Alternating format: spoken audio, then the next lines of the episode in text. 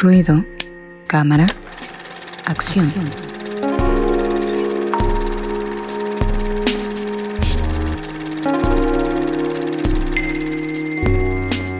Amigos de Ruido de Fondo, ya estamos en la sección de Ruido, Cámara, Acción, Cine y Series con Fabián Rosas, que ya anda por aquí. Ahorita lo voy a saludar. Así que adelante, amigo, ¿cómo estás? Hola, muy buenas noches. Este, a todos nuestros oyentes, espero que esta vez la cápsula sea de su agrado. perfecto, muy bien. Yo creo que sí, porque hoy digo, desde el inicio del programa pues estamos también un poco... Eh, no es un especial como tal, pero sí que vamos señalando algunas cosas pues por la conmemoración de hoy del 8M del Día Internacional de la Mujer, que si ustedes, digo, ya lo sabrán de sobra, pero no es una celebración ni nada de esas cuestiones, entonces, pero bueno, este, sigamos adelante con esta sección de ruido cámara acción porque hoy justamente les traemos una eh, especie de dinámica eh, que ya nos explicará Fabián. Adelante amigo. Así es, bueno, quise traer cinco directoras que en lo personal encuentro bastante interesante. Principalmente porque pues muchas veces como que no se les da difusión, se les da más difusión a los directores, entonces quise traer a estos directores y la verdad es que las encuentro bastante interesantes y creo que podemos sacar un buen tema de ello. Justo te iba a preguntar para iniciar, eh, amigo, eh, ¿tú cómo ves eh, de manera general, de manera, de manera breve, la posición de, la mujer en el cine? Tú que estás pues, imbuido en ese tema, ¿cómo ves esta, esta cuestión, ya sea de directoras, o de actrices, de cualquier creadora de, del séptimo arte. ¿Tú cómo ves la situación en general? Pues últimamente la verdad es que ha mejorado, o sea, yo creo que hace 20 años era muchísimo peor, pero ahorita la verdad es que se les está dando más reconocimiento, no tan solo creo que el año pasado de los festivales más fuertes fueron puras directoras las que ganaron el premio mayor, este, entonces ahorita se le está dando mucha difusión y bueno, precisamente en México creo que es uno de los países en los que más este, se producen películas realizadas por mujeres, tanto en fotografía como en edición como en dirección. Ok, entonces eh, digamos que es un panorama alentador para la producción cinematográfica en cuanto a la diversidad de género, Angie. ¿O cómo ves? ¿Tú qué opinas? Eh, pues sí, eh, como, como dice Fabián, es que no es que no existan mujeres, sino que muchas veces no, no se da como el reconocimiento, la difusión, eh, o no las conocemos. La verdad es que como que nos vamos mucho a, todo lo que está como en boga, que puede eh, que esté eh, un poco manipulado, lo que ya habíamos hablado alguna vez, ¿no? De esta cuestión de que, que a veces se da como una especie de inclusión, pero como, como por cumplir, ¿no? Con, con algunas cosas y no hay como tal una reflexión o un reconocimiento tal cual. Claro, sí, la verdad es que pasa mucho este tipo de cosas, sobre todo en la industria de Hollywood, ¿no? Que tratan de hacer esta inclusión que más que inclusión parece como una especie de cumplimiento de cuota a fuerza. Pero bueno, este, platícanos adelante, Fabián, de estas, eh, de estas directoras que nos traes hoy aquí en Ruido de Fondo. Bueno, la primera que, de la que quiero hablar se llama Julia Ducournau. Es una directora francesa que hasta el momento solo posee dos películas, Boraz y Titán. Las dos películas han causado mucha controversia porque visualmente es muy grotesca. Le gusta mostrar las cosas explícitas y sus temas que toca son muy fuertes, por así decirlo. Eh, esta directora, de hecho, el año pasado ganó, sorprendentemente ganó la Palma de Oro por la película de Titán. Entonces, creo que es una, bueno, es una directora que va en ascendencia de poco en poco. Ok, y justamente ahorita están viendo en sus pantallas ahí en chiquito el tráiler de Titán. ¿De qué va más o menos esta historia, Fabián? De así de manera breve, porque hoy son más películas las que traemos. Pues es un poco difícil de explicarlo, pero dejémoslo en que es una chica que es asesina. Y que es, intentando escapar de un asesinato que realiza, se va a topar con un personaje masculino que va a ponerle difícil las cosas, por así decirlo. Es una película un poco difícil de explicar, la verdad. es mejor verla. Oye, te iba a decir, este, ¿crees que sea como su el símil con en cuanto a temas, en cuanto a, al ser muy explícita con Gaspar Noé? Porque también Gaspar Noé es un poco rudo, ¿no? De ver de vez en cuando. Siento que ella es más fantasiosa porque se va a ah, temas un poco como más o sea, como cosas más irreales, ¿no? Gaspar no creo que es más realista en ese sentido. Ok. Pero sí, en cuanto a lo fuerte de su imagen, creo que sí, la verdad, los dos ahí creo que son de los más fuertes. Ah, perfecto. Entonces, adelante, seguimos con la lista. Bueno, la siguiente directora es Chloe Shaw. Esta es una directora, bueno, es una de mis directoras favoritas.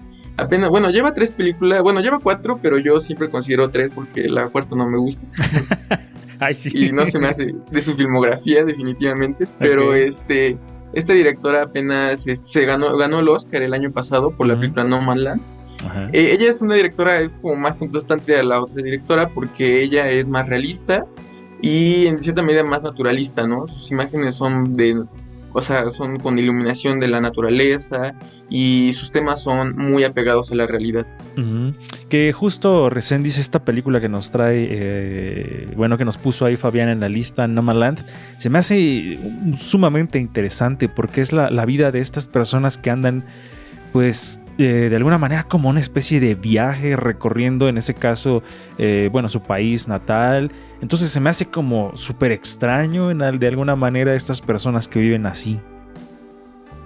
Sí, porque además es como aislarte de repente, ¿no? Del mundo que... del mundo común, pues. entonces, de repente, el estar metido en otros temas que no tienen que ver con la realidad aparente, inmediata, eso siempre parece algo interesante y por eso precisamente es que llama la atención, ¿no? Porque pues no son cosas tan comunes. Aparte la se ve que la ¿quién es la protagonista, Fabián? Eh, la protagonista es Frances McDormand, una actriz de primera. Se, se ve en el tráiler Angie se ve que hace una actuación impresionante, la verdad. Sí, la, la verdad es que el tráiler está, está muy bueno. Digo, yo no he visto la película, pero con el tráiler, pues sí, este, me causó mucha curiosidad de que de la historia, ¿no? Digo, aunque es algo muy pequeño, se ve como este desarrollo del personaje, eh, como dices, que es muy interesante. La verdad es que sí. Adelante, amigo, con la siguiente. Bueno, la siguiente es más especial porque es mi, mi mayor inspiración que es Agnes Barda. Ella fue una directora este, de la nueva ola francesa, principalmente ahí fue donde empezó. Y bueno, la verdad es que su filmografía es inmensa, tiene alrededor de 30 películas. Este, y de todo tipo de géneros, desde películas más de ficción hasta películas documentales. Ahorita las que traje son más de, de ficción, pero es una directora que principalmente era activista, o sea, todas sus películas tienen algún pegue activista en su, en su tema, ¿no? Ok, ok.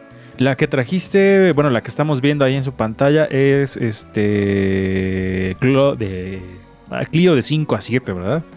Clio de 5 a 7, sí, así es. Oye, ¿de qué va esta historia? Porque la, canción que sale ahí en el tráiler, me mató esa rola. ¿De qué va la historia?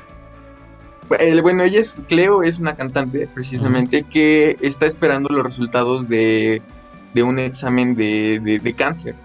Entonces, eh, bueno, básicamente la película pasa de una tarde de Cleo, ¿no? De 5 a 7 precisamente. Y la película de hecho va en tiempo real, o sea, se mueve junto con el reloj, o sea, si tú tomas el tiempo vas a ver que pasa exactamente el tiempo de las 5 a las 7. Entonces, y oh. bueno, básicamente es ella que quiere saber los resultados de si tiene cáncer o no. Y es toda esta angustia que ella tiene a la hora de descubrir si tiene o no tiene cáncer. Órale, me, me, acordé un poco, trasladándolo a la literatura Angie Resendis Fabián, de un libro que se llama Anatomía de un Instante, que es un libro de, no recuerdo exactamente, bueno, no recuerdo más bien el autor, y habla sobre cuando se derrocó al régimen de Franco en España y el momento en el que se anuncia, y el libro va sobre ese instante. Entonces, un poco haciendo la comparación con este instante de esperar un resultado tan pues tan, tan, tan, eh, no sé, tan fuerte, ¿no? De saber qué te va a suceder. Entonces se me hace una historia súper interesante y fuerte, Angie. Eh, sí, digo, yo, yo tampoco he, tenido la oportunidad de ver a Agnes, pero este sí recuerdo que, por ejemplo, en Ambulante, si no mal recuerdo, que le hicieron una eh, sección especial a su trabajo, precisamente con proyecciones, creo que eran de cortometrajes, si no mal recuerdo, pero por ejemplo esta, esta cuestión del tiempo pues está eh, interesante, ¿no? El ir, ir viendo este, cómo se desarrolla esta película en ese tiempo, ¿no? Entonces, eh, sí, interesante. Ahora ya me, me interesa más de lo que ya. Adelante, amigo, con la siguiente. Bueno, la siguiente es una directora este, sueca, si no me No, este, escocesa, perdón. se llama Lynn Ramsey también ella es una directora bastante, este, ¿cómo se llama? Este, bueno, causa bastante sus películas conmoción, ¿no? Ok. Este, eh, ella ha realizado cuatro películas y bueno, su más popular, por así decirlo, es la que les mandé, este, Nunca estarás a salvo, la cual, bueno, trata de un asesino, nuevamente, ¿no? Y es interpretado por Joaquín Phoenix, ¿no? Este, ella le gusta más principalmente los temas psicológicos, eso es como su tema principal, ¿no? La psicología de sus personajes y cómo van sufriendo en las situaciones que le oye, y bueno, no sé si coincidan conmigo aquí, los aquí presentes, Fabián Resnendi Sanji. De pronto, no sé si este tipo de películas que son como medio psicológicas de acción, siento que está un poco dominado por el, género masculino. Y de pronto ver una historia escrita de este tipo por una mujer salta a, la vista, ¿no? Hace como ruido, Resendiz. Sí, es lo que iba yo a preguntar hace ratito, que tal parece como si como si las mujeres recién estuvieran dominando estos temas cuando seguramente lo creo así, digo, soy no sé tanto de cine o no sé Fabián cómo lo veas, que yo siempre he creído que siempre han existido bueno, siempre han dominado también estos temas, pero no se había dado la oportunidad de que las mujeres eh, justamente intercedieran tanto o tuvieran tanta oportunidad ¿no? en el cine. Es decir, ahora ya tenemos las dos visiones, la visión del hombre o la mujer, ¿no? Eh, o visiones distintas al menos que no, sobre estos, estos temas que también de alguna manera son recurrentes en el cine. Oye, Fabián, ¿y esta, este papel de Joaquín Phoenix en esta película fue antes o después del Joker? Fue antes, y de hecho yo me acuerdo que ese papel en Estados Unidos mínimo fue completamente ignorado. Oh. el Joker pues, se llevó hasta el Oscar, ¿no? En cambio, este papel que a mí me parece pues, del nivel, yo creo, este no ni siquiera ni siquiera tuvo reconocimiento por Estados Unidos, porque en Cannes, por ejemplo, sí se llevó la, el mejor actor. Ok, para que veamos cómo es que vende esta cuestión de la parafernalia de los superhéroes y así. Que, que, incluso estuvo involucrado que le dieran el Oscar, cuando a lo mejor desde antes ya había hecho trabajos dignos también de este galardón. Y que iba yo a comentar algo rápido. ¿Te acuerdas, Lalo Mendoza, los demás, Angie Fabián? No sé si recuerdan una película de se llama Filadelfia de Brad Pitt, con Brad Pitt más bien. Eh, a mí me parece una muy buena actuación y se me hace como un papel que no es muy común para Brad Pitt. Y también pasó así como, o sea, sí la mencionan, pero pues no es como algo relevante, ¿no? Todo el mundo lo recuerda con Aquiles, por ejemplo, eh, pero pues ese tipo de películas pues luego quedan en el olvido. Así es, adelante con la que sigue, amigo. Ah, bueno, esta última es una directora de El Salvador, pero que principalmente ha dirigido en México. Se llama Tatiana Hueso. Ahorita es muy sonada por su última película Noche de Fuego. Este, ella es una directora que principalmente ha hecho documentales. Tiene cuatro películas, si no me equivoco, y tres de ellas son documentales. Esta última fue la que realizó como película de ficción y la cual se presentó en Cannes y bueno, se esperaba por México se esperaba que ganara el premio de una cierta mirada, pero creo que nada se terminó llevando este, una mención honorífica. Y bueno, ella fue la primera directora mexicana en obtener el Ariel en la categoría de dirección. Sí, justamente eh, cuando tuvimos, eh, antes de que entraras a, con tu sección, nosotros nos aventamos una recomendando y justamente Angie nos habló de esta película, ¿verdad? Sí, eh, sí, hablé de este trabajo de, ficción de Tatiana Hueso. Y bueno, por ejemplo, ella, ella trata mucho estos temas que tienen que ver con la mujer porque sus documentales también hablan acerca de la violencia hacia las mujeres y esta, y esta última problemas con la escenografía. y esta última, pues también trata ese tema, ¿no? De, de, la niñez, de las niñas, cómo viven en estos ambientes que son, eh, pues, violentos y que a ellas las, uh, las hacen que que como que resten su feminidad, como que la corten. Entonces sí son temas eh, fuertes y creo que, bueno, me gusta mucho lo que hizo en, esa, en esta película porque a veces se siente como si fuera un documental. Pero no, ya de repente recuerdas que es una ficción, ¿no? O sea, toda la, la fotografía, etcétera, es como muy de documental. Entonces, para terminar, eh, se nos ha. Luego nos extendemos un poquito en esta sección porque también vale la pena señalar este tipo de trabajos, Fabián. Pero entonces, estas cinco que nos recomiendas serán tus cinco preferidas en cuanto a la dirección eh, hecha por mujeres en el cine. Pues yo creo que quizás me faltarían algunas otras. Por ejemplo, hay una que se llama Celine Siama o Sofía Coppola. ¿no? Ellas también, por ejemplo, son de mis favoritas. Traje estas porque creo que proponen algo diferente, ¿no? Este, proponen algo diferente, algo que, pues sí, como que algunas veces los hombres lo han, han intentado abarcar, pero que su visión de ellas creo que hasta es un poco más atractiva.